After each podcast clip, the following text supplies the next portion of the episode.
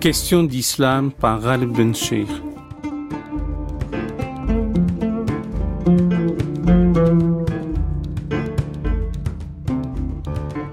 Aujourd'hui, nous parlons de la possibilité ou non, c'est une question en tout cas, de pouvoir s'exprimer librement en islam. L'idée est à l'indicatif chez Hamadi Ridissi et j'ai plaisir à accueillir un politologue de renom et un grand professeur, émérite maintenant à l'université de Tunis, Hamadi Ridissi. Bonjour. Bonjour, monsieur Béchir. Bonjour, bonjour. Merci de nous faire l'amitié, de nous donner de votre temps et et je dois dire, c'est avec joie et reconnaissance que je vous accueille à ce micro, mais vous êtes à Tunis. Ce sont les merveilles de la technologie qui permettent de vous avoir. Alors, vous avez écrit un ouvrage intitulé S'exprimer librement en islam aux éditions du Seuil. Tout d'abord, quelles sont les motivations, les raisons et le cadre euh, qui ont poussé à écrire ce livre, Hamed El d'ici euh, merci de cette invitation, c'est Béchir. Euh, je, tiens à vous remercier de, m'avoir invité, de me donner l'occasion de, parler de mon livre. Euh, effectivement, les raisons sont liées à l'actualité. Euh, J'avais constaté en, rapport avec les affaires euh, du Bataclan, de Charlie Hebdo, et même bien avant. Des caricatures, oui. À l'occasion de des, des, caricatures oui, publiées en 2005, j'avais constaté qu'il y a une confusion, une confusion entre la représentation figurée en islam et le blasphème, la confusion entre l'islam médiéval, l'islam moderne, l'islam et l'islamisme. Et puis j'ai pensé, j'ai vu que le cadre dans lequel la question se pose de la liberté d'expression en Occident est différent. Le cadre est différent et les causes ne sont pas les mêmes. Je veux dire que dans le cadre des pays arabo-musulmans, les termes du débat ne sont pas les mêmes dans les pays à majorité musulmane. Pourquoi? Parce qu'ils sont gouvernés par des régimes caractérisés par au moins trois désignateurs rigides, trois caractères. Ils sont pour la plupart autoritaires, ils sont pour la plupart non, non laïques, euh, avec évidemment des variations entre des États qui sont où l'islam est la religion de l'État, ou d'autres où l'islam est une source de législation, et puis ils sont gangrénés par l'islamisme. Voilà les trois caractères majeurs qui font que la question du blasphème ne se pose pas dans les mêmes termes. En Occident, les régimes sont laïques, euh, où la liberté d'expression existe, où le droit au blasphème existe, où la représentation figurée n'est pas interdite, et donc, les termes du débat ne peuvent pas être les mêmes quand on parle de la liberté d'expression dans, dans, ces deux sphères ou dans ces deux domaines. Et puis, en toile de fond, et je termine sur les raisons, en toile de fond, le rapport de l'islam à la modernité est différent. Il est conçu comme une, en termes de continuité aménagée ou de tradition revisitée, ce qui fait que le présent ne se libère jamais du passé, le euh, nouveau ne l'emporte jamais sur l'ancien, et la modernité ne, ne, rompt jamais avec la tradition, au point qu'un verdict euh, prononcé il y a quelques siècles n'est pas d'application immédiate. Comment, dans ces conditions, faire en sorte que la liberté d'expression puisse être considérée comme un droit et quelles en sont les limites Voilà ce que j'ai essayé de faire pour ce qui est des pays à majorité musulmane. Et nous verrons tout au long de l'émission les choses ensemble. Donc à la fois c'est sous forme d'enquête. J'ai cru comprendre ce que vous avez mené, c'est pour voir le statut euh, de la liberté, notamment la liberté d'expression, toute une histoire euh, du blasphème euh, dans les contextes islamiques dans le temps long, et vous posez la question par rapport à l'islam contemporain et surtout dans les sociétés euh, à majorité ou majoritairement musulmanes. C'est peut-être même l'appellation la plus exacte que de dire l'islam comme ça d'une manière générale. Et donc votre souci, si je puis dire, c'est comment faire advenir une modernité qui soit en rupture ou pas, euh, et qui, de toute façon, ce tuilage, cette continuité, euh, et, euh, altère en quelque sorte euh, les, la compréhension et, les motivations pour une modernité politique et intellectuelle réelle vous savez, trois éléments. D'abord, l'histoire. Pourquoi l'histoire? C'est une enquête historique. Parce qu'effectivement, si quelqu'un parle de la liberté d'expression en, Occident, euh, je, pense à, certains ouvrages comme celui de Cantos Perper, euh, il n'est pas nécessaire de revenir au passé, de dire comment, à l'âge médiéval, la liberté d'expression, quelles sont les formes qu'elle a prises en Occident médiéval. Vous le savez parfaitement, euh, et les auditeurs le, savent, également, en islam, dès lors qu'il s'agit de parler de quelque chose d'actuel ou de, qui, relève des problèmes euh, d'aujourd'hui, la perspective historique s'impose d'elle-même.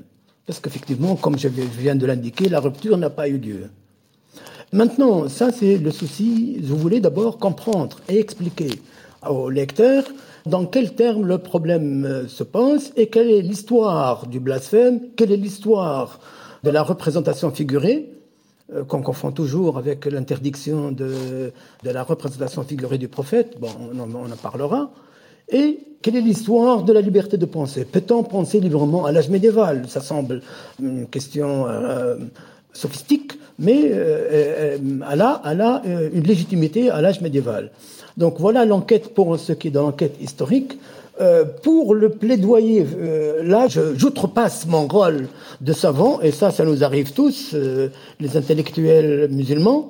On dépasse notre rôle de savant ou d'homme de science qui explique et comprend le réel, soit dans sa dimension historique, soit dans son actualité, et qui évidemment a tendance à proposer, à s'engager, et cela, les intellectuels occidentaux ne le comprennent pas quand il s'agit de, de, des, des, intellectuels musulmans, ils, ils, ils, leur reprochent souvent le fait qu'ils s'engagent.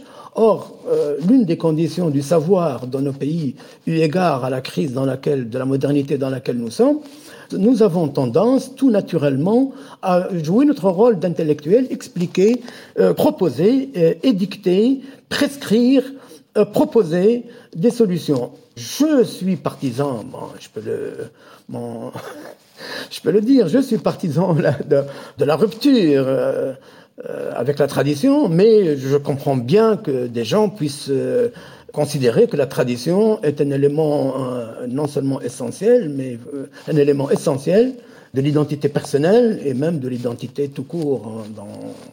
Je comprends, mais ce n'est pas ma perspective. Ahmed Eridissi, en, en vous inscrivant d'emblée dans cette idée de rupture avec la tradition, j'ai envie de dire euh, pour enchaîner, que dans la tradition libérale, justement, un John Stuart Mill euh, dans son De la liberté, c'était au milieu du 19e siècle, on est en 1859, disait que il n'y a pas de limite aux libertés, elles sont absolues, il ne devait y en avoir qu'une seule, euh, c'est ne pas nuire à autrui, mais sinon il n'y a pas de ré... il y a aucune réserve, il n'y a pas il ne doit pas y avoir euh, de bornage, la limite, il n'y a pas de limite, la liberté est absolue. La seule chose qui doit la, la retenir, c'est de ne pas léser et nuire à autrui.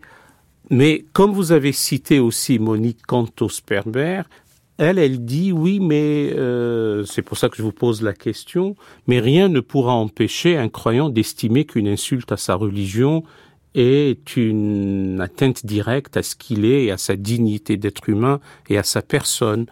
Comment voyez-vous les choses entre euh, cette tradition libérale et puis peut-être euh, cette réserve soulevée par Monique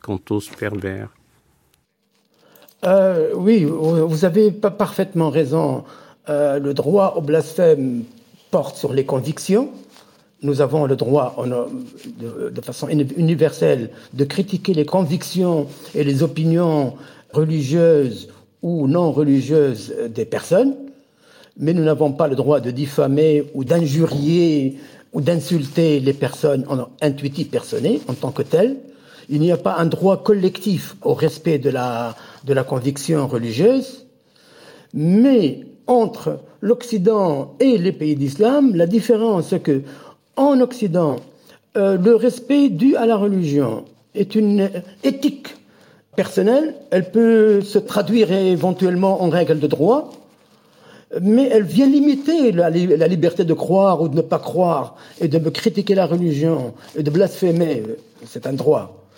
Dans les pays islamiques, et ça je, l'ai largement montré dans les dispositifs juridiques, mais également dans, le débat public, dans nos pays, la liberté d'expression est seconde par rapport au droit au respect. Le droit au respect de la religion est premier. Il est consacré dans les constitutions, il est consacré dans le dispositif juridique, il est euh, protégé par la jurisprudence, et évidemment, avec en toile de fond euh, la conviction dans partagée dans l'opinion publique que la religion mérite respect.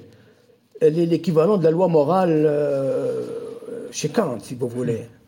Oui, à un moment donné, vous dites il, il eût mieux valu qu'il y eût un Kant euh, en contexte islamique et, hélas un, un, un Mohammed ibn Abdel Wahhab qui est son contemporain et oui, quasiment aux antipodes.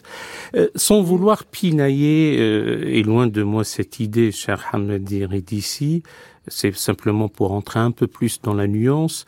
Vous avez parlé du droit au blasphème, et d'aucuns veulent mettre en avant l'idée qu'il n'y a pas de délit de blasphème, ce qui n'est pas tout à fait la même chose entre le droit au blasphème et ne pas sanctionner le blasphémateur. Oui, je suis d'accord avec vous. Il y a une différence, oui. Mais je veux dire qu'on le droit au blasphème, c'est-à-dire le droit à la critique de la religion, euh, et à, sur la notion de blasphème, il y a un jeu à faire justement entre ça, je le démontre dans la, dans la partie relative au blasphème, comment on est passé du blasphème au sens strict d'insulte à la religion, au blasphème, le fait de ne pas, de critiquer la religion ou d'être athée ou de ne pas ou d'être irreligieux ou euh, de, de, le droit à, changer de religion, euh, le droit de avoir aucune. Euh, voilà, donc effectivement, il y a, y a, cette nuance. Mais franchement, mon livre porte essentiellement non pas sur le débat en Occident, mais sur le débat dans les pays à majorité islamique, comme, euh, comme, contribution pour éclairer le débat qui, qui, a lieu en Occident sur les mêmes euh, questions. Oui, mais disons d'emblée, pour que les choses soient claires pour nos amis auditeurs et pour tout le monde, qu'un système de pensée, quel qu'il soit, euh, philosophique, théologique, en tout cas une doctrine qui fuit le débat, qui esquive le choc des idées, qui n'accepte pas la critique, euh, finissent par euh, s'étioler, se vulnérabiliser, redoutant l'asphyxie, il ne leur reste plus que le fanatisme euh, et la violence pour pouvoir subsister quelques instants. C'est je ne comprends pas, nous ne comprenons pas pourquoi il y a cette réticence et cette frilosité euh, quant à la critique. Si elle est euh, académique, elle est bénéfique. Si elle est populaire, elle peut être que salutaire. On ne peut pas rester comme ça, vautré dans ses certitudes. Oui, je suis tout à fait d'accord avec vous, euh, parce que généralement on, critique le fanatisme comme disposition d'esprit d'exalter et de pestiférer de l'âme, comme les nommé Voltaire, mais on oublie également le fanatisme de masse. C'est-à-dire la conviction ferme et arrêtée euh, de l'opinion publique euh, majoritaire que sur telle ou telle question, toute la vérité est faite. Et que le droit à la critique ou le droit à la différence est, pratiquement interdit. Il est sur certaines questions, euh, et nous le voyons dans les pays islamiques, fort heureusement, pas fort heureusement, la différence avec l'Occident, c'est qu'évidemment le contexte encore une fois est différent, mais dans le pays, je crois vivre dans un pays islamique, euh, certaines, sur certaines questions euh, se forme une, une, opinion fédératrice ou, unanimiste et conformiste qui, écrase et qui bannit le droit à la différence, même si le droit à la différence n'est pas forcément le droit à la vérité. La, majorité ou l'opinion publique ou la doxa euh, où le pouvoir politique euh, ont également le droit à la raison, à la vérité, et qu'on peut être dans la, on peut avoir le droit à l'errance, comme le disait Spinoza. Le droit à l'errance dans nos pays est, je ne dis pas strictement interdit, mais il est négocié euh, de façon très rigoureuse, qui fait qu'il est réduit à une portion congrue.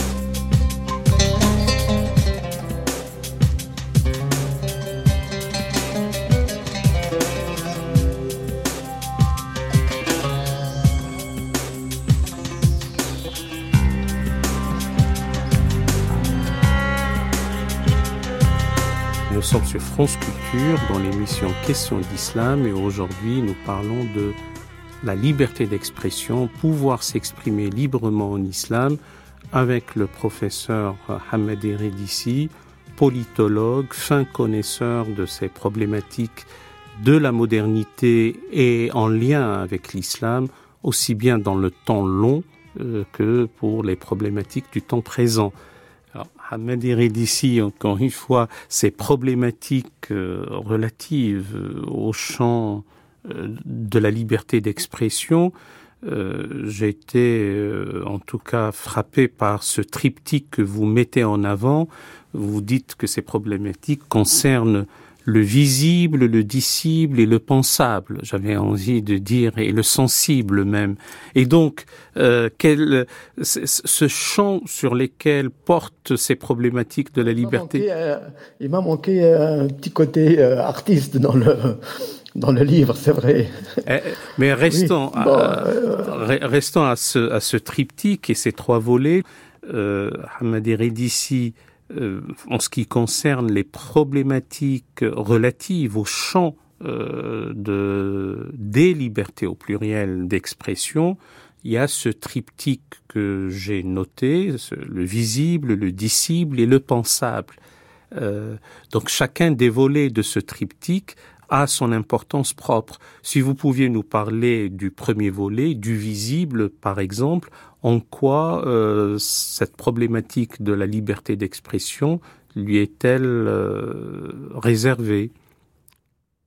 Écoutez, pour le visible, il y a, euh, encore une fois, il y a une grande confusion, comme je l'ai expliqué au début, sur l'idée, sur ce que autorise ou ce que interdit l'islam au niveau de la représentation figurée. Euh, et euh, confusion entre l'âge médiéval et le, le, la, la, la, modernité, et confusion entre euh, la représentation figurée en général et celle du, du prophète de l'islam.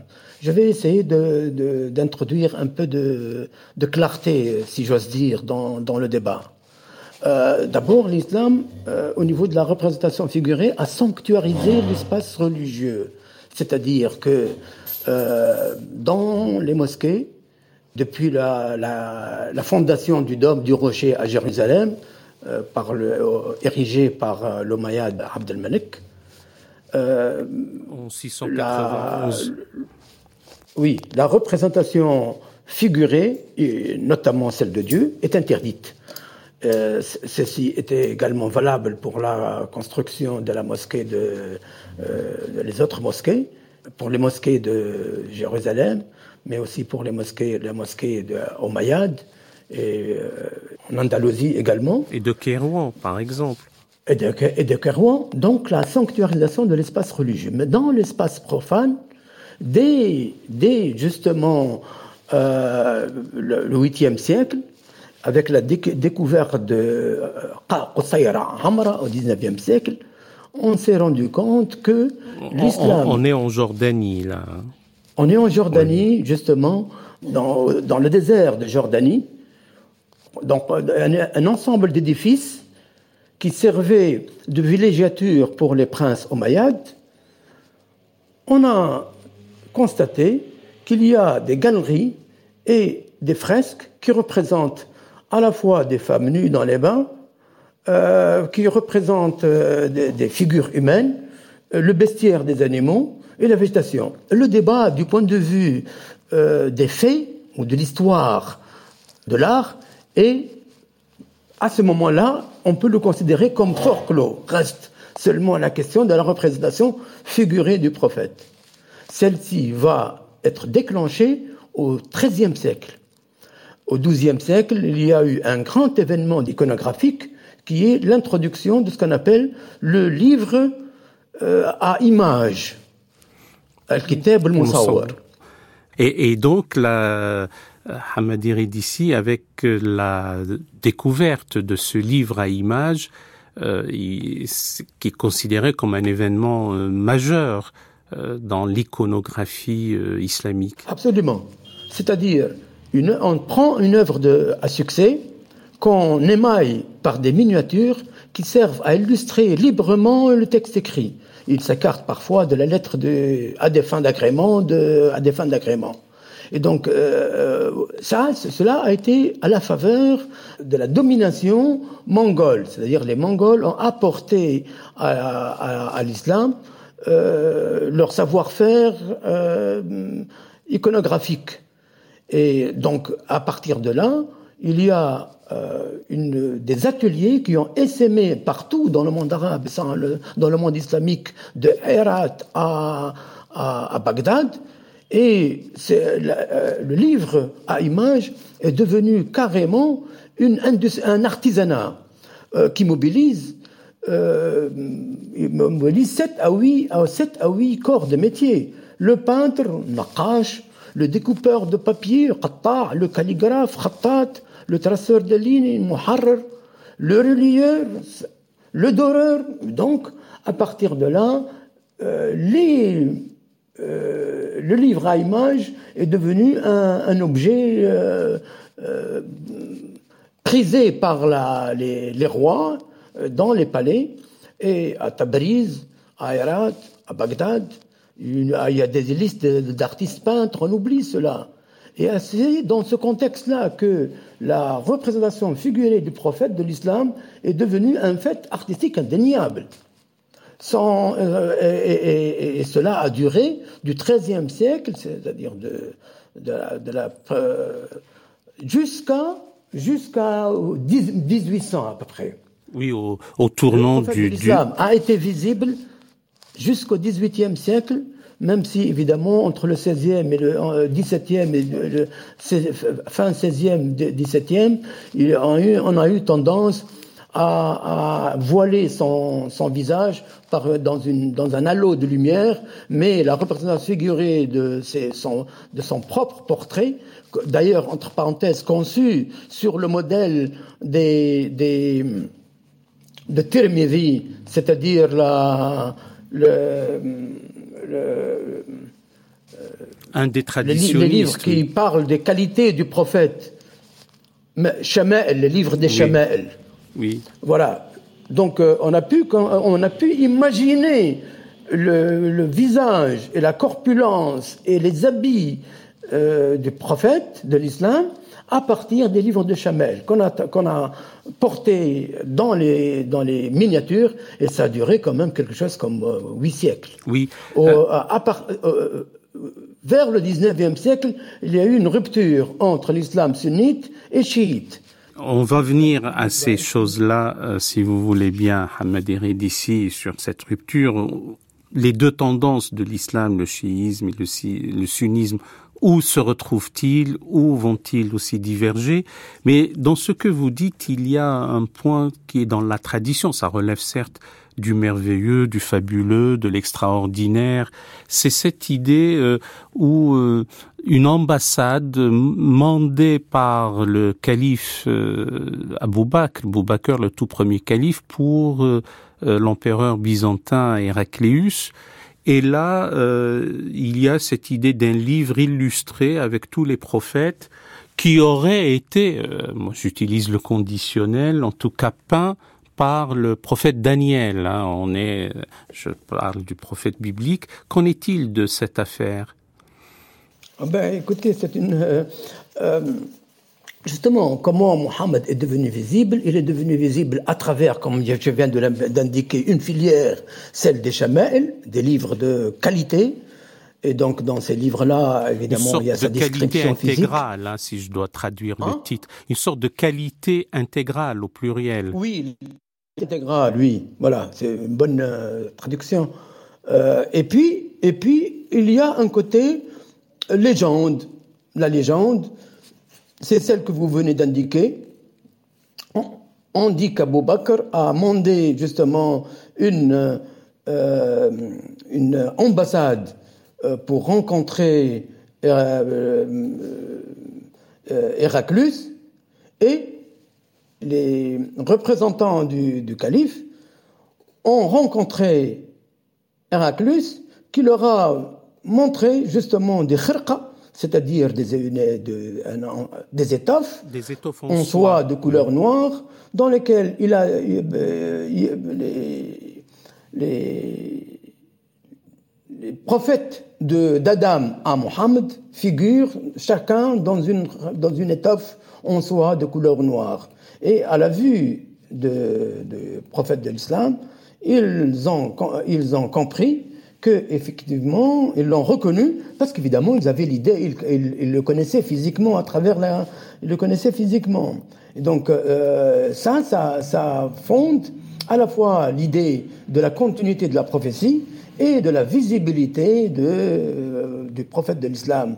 Et euh, cet élément va évidemment servir pour euh, appuyer sa représentation figurée. Seulement, sur le plan doctrinal, et là je, passe maintenant de l'histoire des faits artistiques, qui est indéniable, n'est-ce pas, parce que c'est des faits, à l'histoire de la doctrine.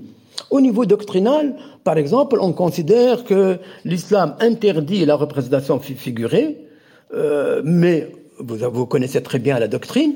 Euh, sur la base, euh, euh, sur la base de cette doctrine euh, aniconique est fondée sur des hadiths. Elle date du XIIe siècle, mais on oublie souvent, et là j'en parle dans mon livre, on oublie souvent qu'il y avait une, une, une, une autre doctrine, une théorie. Celle des deux calams. Absolument, celle des deux calams. C'est-à-dire, euh, les, deux qalams sont à la fois l'écrit et la plume et le pinceau, comme, comme deux modalités, deux qalams divins par lesquels il, est, il enjoint à, par le qalam divin. Parce que Dieu euh, est le peintre éternel et le premier. Absolument. Euh, le peintre éternel et, et l'écriture et la peinture ce sont deux modalités de, sa, de, ce, de, de, de, son, de son être. Et donc, euh, le qalam divin, il a instruit au moyen du qalam. Et donc, ça, c'est un verset coranique. Et le qalam, en général, euh, il a. Donc, ça, c'est une théorie qui apparaît au XVIe siècle. Et elle est à la fois sunnite et chiite. Hein, parce qu'on on pense que est, elle est seulement chiite. Non, elle est à la fois sunnite et chiite. Euh, mais ce n'est pas une doctrine religieuse. Et là, souvent, dans les débats en Occident, on oublie ça. On, on, met l'accent seulement sur la, la, doctrine aniconique, qui existe, contrairement à l'idée qu'elle n'existe pas, que cette doctrine, euh, euh, qu'il n'y a pas de doctrine hostile à la représentation figurée en islam. Il en existe bien une, mais elle n'est pas la seule. Et elle est en contre, en, elle est à, à contre-courant, si vous voulez, de l'histoire de, l'art euh, elle-même. Cette histoire se déploie en parallèle de la doctrine. Il, a fallu la doctrine iconophile au XVIe siècle pour que l'art en tant que fait artistique et la, théorie euh, soient en, harmonie. Euh, ça, c'est l'histoire. Et euh, on ne peut pas, on ne peut pas ne pas en faire état. Ces deux doctrines. Toute l'iconographie des, qui a illustré les recueils de poésie, les, les ouvrages des ouvrages d'art. Je pense au Jardin des Roses de l'art, hein, Golistan et Honan, par exemple, de Qadi Ahmed, ou, d'autres. Euh, et ça, cette tradition est réelle, est indéniable, et on ne peut pas euh, la passer comme ça, euh, sous silence, alors qu'elle existe véritablement. Oui, oui. Et ça, je, je, c'est une contribution franchement mineure de mon livre hein, au débat, au débat sur euh, sur euh, la représentation figurée à l'âge médiéval. Par contre, j'ai remarqué, c'est Menchir, que euh, ni, ni la doctrine en iconique, ni la doctrine iconophile aucune n'aborde la question de la représentation figurée du prophète. C'est comme si ça relevait de l'impensé. Tout au plus, euh, dans la doctrine iconophile, on fait référence à, la légende dont vous avez fait état de, de, euh, euh de Omar, de, l'ambassade, de l'ambassade envoyé par Abu Bakr à, Héraclius. Euh, euh, mis à part cela, il y a, il n'y a pas, elle n'est pas abordée de franc. C'est comme si il y a deux impensés ou un impensé, pour reprendre euh, un terme que pour à Mohamed Arkoun, pour emprunter le terme à Mohamed Arkoun, comme s'il y avait un impensé iconographique selon lequel Dieu est invisible, mais la question de la visibilité de Mohammed est inabordable. Euh, oui. Euh, c'est-à-dire, elle, est là. Et pourtant, euh, et pourtant, elle existe, mais elle n'est pas, elle n'est pas, on n'en parle pas, on n'en discute pas. Sauf au XXe siècle, la question va être abordée de nouveau. Oui. Alors, avant peut-être d'en parler, si vous pouvez nous parler de la doctrine religieuse moderne des beaux-arts et après comment euh, on va aborder la représentation euh, figurée du prophète, parce que dès le dès XIIe siècle, dans toutes les miniatures, et vous en parlez grandement et, et longuement dans votre ouvrage, euh, la figure prophétique a bien été représentée, et y compris au XXe siècle aussi. Oui. Euh, alors, euh, il y a donc euh, deux impensés ou un impensé à double, à double volet. Ce qui a eu lieu, c'est que c'est la doctrine iconophile disparaît subitement sans qu'on en connaisse les raisons. Et au XXe siècle, l'islam rentre dans la modernité avec flanqué d'une seule doctrine, celle, de celle qui est hostile à la représentation figurée, en contre, encore une fois, euh, contre le fait artistique lui-même. au 18e, au 19e, au 20e, l'islam n'a jamais empêché dans les fêtes de la représentation figurée, laissant de côté la question de la représentation figurée du prophète de l'islam, de la représentation figurée en général. Et au 20e, au 19e siècle, il y a un événement nouveau, ce sont les arts visuels, la photographie, le cinéma et la télévision. Et même le théâtre, dans une certaine mesure. Et le théâtre, bien sûr. Donc il a fallu refaire, ou du moins revigorer, la, doctrine. Et c'est une nouvelle doctrine des beaux-arts qui va naître euh, avec des pièces euh, euh, formées, des pièces mises les, unes à côté des autres. il y a évidemment un, euh, la, théorie de l'ombre captée. Ça, c'est important, ce qui est nouveau. Si l'islam connaissait avant la peinture, il connaissait la sculpture, euh, il ignorait, bien sûr, la photographie, le cinéma, la télévision, qui sont, et le théâtre, qui sont des faits nouveaux. Donc, on a développé une théorie. Cette théorie, on la doit à un mufti, un mufti, égyptien, c'est le mufti Mohamed Bakhti, qui était mufti de, vers les années 20, et qui a élaboré une doctrine qui dit que quoi? Qui dit que les arts visuels ne créent pas de réel, ils saisissent seulement l'ombre euh, en mouvement, l'ombre d'un fait, en mouvement. Et par conséquent, on ne peut pas interdire, on ne peut pas interdire l'ombre. Et donc, euh, c'est de cette manière que la doctrine religieuse a accepté la, les arts visuels. En revanche, pour le théâtre, euh, il y a cette idée, ne, serait-ce que pour le 19e siècle, quand la pièce euh, relatant l'histoire de Joseph, selon, euh, si je puis dire, le canon coranique, ben le Joseph lui-même n'était pas n'était pas représenté, n'était pas incarné par un acteur, il y avait une sorte d'écran et une voix qui parlait à sa place quand il s'agissait de Joseph. Oui, là, c'est l'exception. Encore une fois, on revient à l'impensé. Là, l'exception s'agissant des prophètes. César visuel, euh, je parle de le niveau de la doctrine, n'est-ce pas?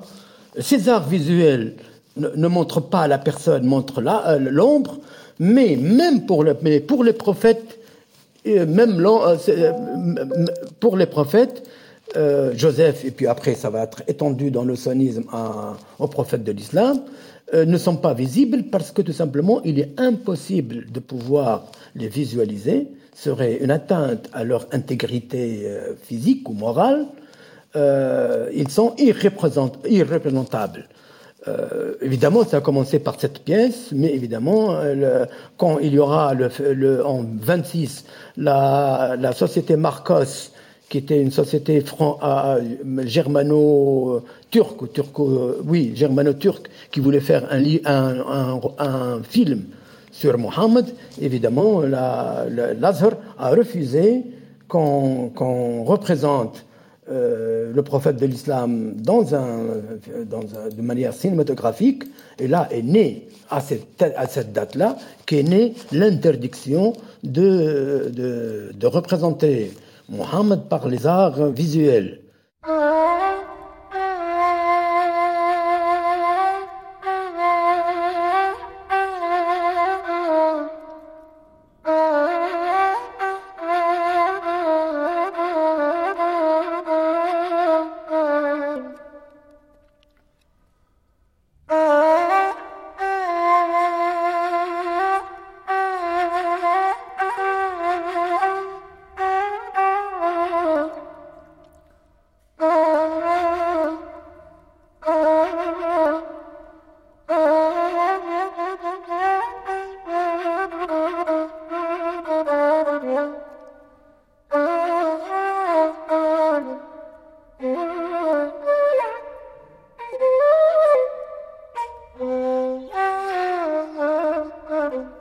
Nous sommes sur France Culture dans l'émission Questions d'Islam et aujourd'hui avec le professeur Hamed Eledissi nous parlons de pouvoir s'exprimer librement euh, dans les contextes islamiques c'est le titre même de l'ouvrage S'exprimer librement en islam.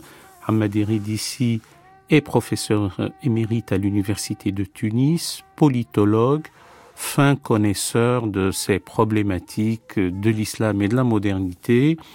Et pour cette troisième partie euh, de l'émission, euh, avec vous, Hamad Eridissi, euh, parlons de maintenant, ça, on, a consacré du temps au visible, parlons du disciple, puisque le visible, on a vu qu'il va y avoir une sorte d'iconoclasme wahhabite à cause de, des dévoiements ou des déviances même de la secte wahhabite, comme vous dites si bien. Euh, et pour ce qui concerne le disciple, on est finalement dans des considérations de blasphème. Oui, oui. Euh, là, le, alors, le, problème des caricatures, c'est que euh, il y a euh, les caricatures sont blasphématoires parce qu'elles relient à la fois un présupposé ou le supposé, le prétendu interdit à l'image, nous venons de le voir, et euh, le blasphème lui-même, c'est-à-dire l'insulte. Au sens restrictif du terme. Bien sûr, le blasphème a diverses significations larges et restreintes. Et en s'agissant de l'islam, vous le connaissez mieux que moi, euh, comme dans le dans, en droit islamique, les catégories sont précises. L'athée n'est pas le blasphémateur, n'est pas euh, euh, le matérialiste. C'est précis comme comme savoir. le blasphème n'est pas une catégorie générale à l'âge médiéval c'est une catégorie très particulière. C'est l'insulte à la religion, à Dieu, aux anges, aux prophètes, évidemment aux prophètes de l'islam.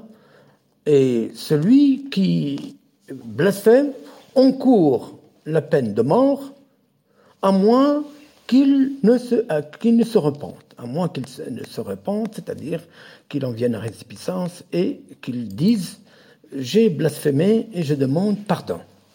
Voilà, c'est une thèse euh, qui a mis longtemps à, maturer, à, être formulée en doctrine. Je vais, nous avons peut-être, si vous voulez, on peut parler de, de, de, l'histoire avant, avant le XIIe siècle, mais elle ne s'est formée, cette doctrine, qu'au XIIe siècle. Elle était au XIIe siècle euh, dans, les, dans l'ouvrage de Qadi Ayaz. Pas avant. Absolument. Et que ça a été repris. Et ça a été repris par Ibn Taymiyyah avec euh, l'épée dégainée. Ça a été repris par Ibn Taymiyyah dans euh, al-Masnoul et ça, ça sera. On traduit, on euh, traduit pour les auditeurs l'épée ah dégainée. Euh, l'épée dégainée, l'épée dégainée contre, celui, qui, blasphème, contre le, blasphémateur. Oui. et puis ça a été repris par euh, Sobki qui est euh, un troisième avec à peu près le même euh, avec euh, le même à peu près le même titre, c'est-à-dire euh, Saif al-Masloul, l'épée dégainée. Le sabre dégainé dans le sabre dégainé contre celui qui insulte le prophète. Voilà, l'épée dégainée, le sabre dégainé, c'est à peu près le, le, même. Et puis, de, voilà le, les grands, le grand corpus. Qu'est-ce qu'il s'agit de dire? Il s'agit de dire que j'ai mené l'enquête, j'ai mené l'enquête vraiment précise, rigoureuse. J'ai mis des, mois et des mois à collecter la documentation du 8e siècle au 10e siècle. Cette thèse n'existe pas. Oui, vous avez fait. Pardon, euh, hein? Hamad je voulais simplement vous rendre hommage parce que vous avez fait le même travail qu'Alain Cabantous, qui a fait une histoire du blasphème en Occident. Lui, il a parlé du 16e au 19e siècle. Vous, vous avez fait le même travail d'enquête, mais davantage sur la fresque historique, et vous avez fait cette histoire du blasphème dans les contextes islamiques, et vous avez vu que, in fine, c'est une construction humaine. Absolument. C'est une construction euh, humaine et tardive.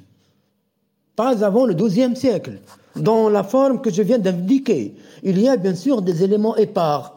Euh, on dit que euh, c'était le, point de vue de, euh, de Malik. On dit que le, pas on dit, nous avons des traces que euh, Ibn Rushd, grand-père, le, le, père, on parle. Enfin, le grand-père d'Averroès. Oui, le grand-père d'Averroès. Euh, l'argumentaire, euh, les, les, effets, etc. Non, la polémique ne s'est ne s'est construite réellement qu'au XIIe siècle, et dans un contexte de conflit que vous connaissez en Andalousie. Voilà. Donc cette doctrine a été, euh, c'est une thèse centrale. Euh, il y a un débat, je sais pas, euh, un volet de ce débat, c'est que dans ce cadre-là, l'insulte à Mohammed, par contre, il y a un débat là-dessus. Certains admettent la repentance, d'autres le refusent. Sur la base d'arguments, ceux qui le refusent sont essentiellement, c'est essentiellement Ibn Taymiyyah et Ayaz lui-même. Par contre, les, les, les, les, les chiites, bien sûr. Euh, voilà. par contre, euh, les hanafites et les shafi'ites elle accepte volontiers. Leur argument principal. Oui, leur argument, c'est que déjà le prophète lui-même était magnanime et longanime euh, à l'égard de ceux qui l'avaient injurié, insulté. Donc, on peut pas être plus royaliste que le roi, si je puis dire. Le roi, oui. Et puis, il y avait aussi cet autre argument quelqu'un qui n'est pas musulman pourrait ou a le droit de ne pas reconnaître la prophétie mohammedienne. S'il est courtois pour ne pas insulter l'homme, c'est très bien, mais ne pas reconnaître sa prophétie, c'est son droit. Absolument, absolument. C'est euh, euh, euh l'argument principal.